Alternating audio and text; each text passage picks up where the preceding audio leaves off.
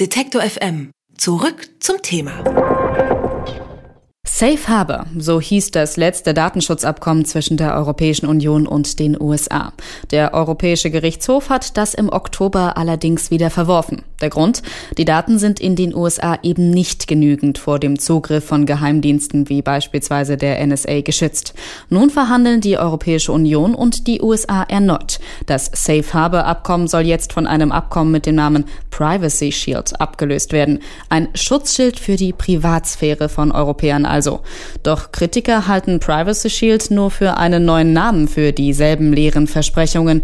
Über die Verhandlungen zum neuen Datenschutzabkommen zwischen EU und USA spreche ich mit Friedemann Ebelt vom Verein Digital Courage. Guten Tag, Herr Ebelt. Hallo aus Bielefeld. Herr Ebelt, ist das dann nun so? Ist Privacy Shield nur ein neuer Name für das Safe Harbor Abkommen? Wie sehen Sie das? Also aus unserer Sicht, aus der Sicht einer Datenschutz- und Grundrechte-NGO, ja, das ist ein Verschleierungstrick, das ist sozusagen eine große, große Mogelpackung. Da wird versprochen, dass Datenschutz ernst genommen wird, aber alles, was wir bisher vorliegen haben, sind Versprechungen, die nicht viel besser aussehen. Das heißt, Safe Harbor war schon sehr, sehr, sehr schwammig und für dieses Privacy Shield können wir, wenn es gut läuft, ein sehr streichen, aber es bleibt sehr, sehr schwammig. Bei Privacy Shield soll es ja aber mehrere Beschwerdemöglichkeiten für EU-Bürger geben, bis hin zu einem Ombudsmann im US-Außenministerium. Sehen Sie das nicht als Fortschritt gegenüber Safe Harbor? Wir wissen halt über diese Kompetenzen dieser Ombudsperson so gut wie nichts, äh, weil wir haben auch das Abkommen noch nicht als Text vorliegen. Alles, was es gibt, sind bis jetzt Briefe zwischen der Europäischen Kommission und der USA. In drei Wochen soll sozusagen erst der wirklich äh, feste Text stehen und erst dann können wir sagen, was diese Ombudsperson leisten soll. Aber eins können wir jetzt schon sagen. Es gibt auch noch eine zweite Anlaufstelle, die dann zuständig sein soll für den Datenschutz der europäischen Bürgerinnen und das ist die Federal Trade Commission. Und das ist sozusagen eine unabhängige Bundesbehörde in den USA für Wettbewerbs- und Verbraucherschutz und die haben jetzt schon über zwei Millionen Beschwerden vorliegen und arbeiten das einfach nicht ab, weil sie sagen, uns interessiert nur the big picture, aber nicht der Einzelfall. Und es braucht nicht viel, um davon auszugehen, dass diese wenigen kleinen Posten, das sind passive Posten, einfach nicht wirklich die Beschwerden abarbeiten werden, weil das ist auch in den letzten 15 Jahren unter Safe Harbor einfach nicht passiert. Wir brauchen darum richtige Gesetze und nicht einfach nur kleine Verbesserungen hier und da.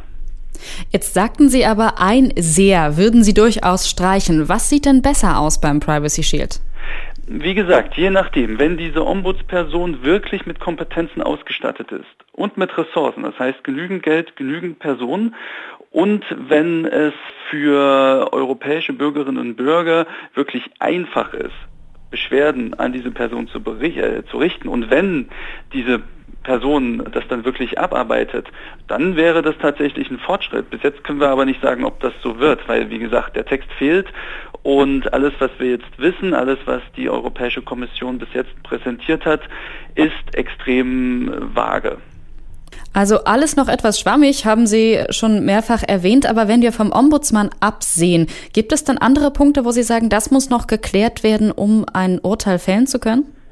Ja, also unser Urteil ist ja so, dass das Privacy Shield einfach nicht das leisten kann, was es leisten soll, weil als Safe Harbor gekippt worden ist von dem Europäischen Gerichtshof, hat der Europäische Gerichtshof im Kern zwei Sachen gesagt. Erstens, solange es eine anlasslose Massenüberwachung gibt, durch zum Beispiel die NSA mit dem PRISM-Programm, solange ist das Grundrecht auf Privatsphäre der europäischen Bürgerinnen einfach nicht geschützt. Das Zweite, was der EuGH gesagt hat, ist, es gibt kein angemessenes Datenschutzniveau in den USA. Es gibt zum Beispiel auf Bundesebene kein Datenschutzgesetz.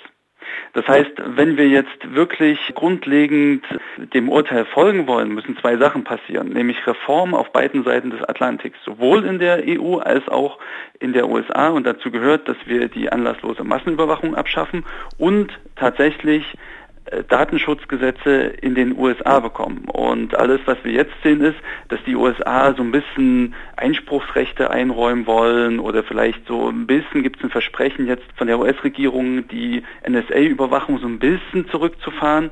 Aber es sind Versprechen, ne? es sind keine Gesetze. Das heißt, die Massenüberwachungsgesetze bleiben in Kraft. Und was dann unsere Grundrechte, und die sind in der EU-Grundrechtecharta Artikel 7 und 8 verbrieft, schützen soll, das sind einfach nur ja, Briefe, Versprechen.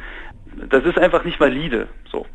Ist das dann nur ein Spiel auf Zeit? Also was ist die Motivation, ein Abkommen anzukündigen, von dem noch nichts endgültig verhandelt ist, was eigentlich ausschlaggebend wäre? Das war insofern erstmal wichtig, weil auch die Wirtschaft sehr, sehr nervös geworden ist.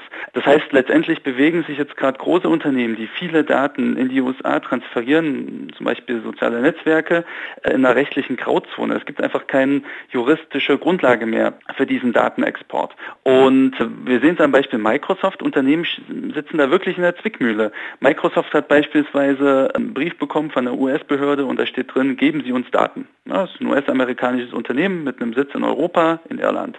Und dann ist Microsoft in der Situation, dass sie entweder die Daten ausliefern, dann brechen sie aber europäisches Recht, oder sie sagen, nein, liebe US-Behörde, wir liefern euch nicht die Daten, dann brechen sie aber US-Recht. Und Microsoft verhandelt das jetzt gerade in den USA. Wahrscheinlich geht das auch vor das High Court. Das heißt also, diese vagen Versprechungen sollen jetzt so einen Ansatz von dem Gefühl einer rechtlichen Grundlage der Wirtschaft geben. Die USA und die EU verhandeln über ein neues Datenschutzabkommen mit dem Namen Privacy Shield. Ich habe mit Friedemann Ebelt vom Verein Digital Courage darüber gesprochen und er ist skeptisch, ob das neue Abkommen wirklich besseren Datenschutz bieten wird. Herr Ebelt, ich danke Ihnen für das Gespräch. Sehr gern. Alle Beiträge, Reportagen und Interviews können Sie jederzeit nachhören im Netz auf detektor.fm.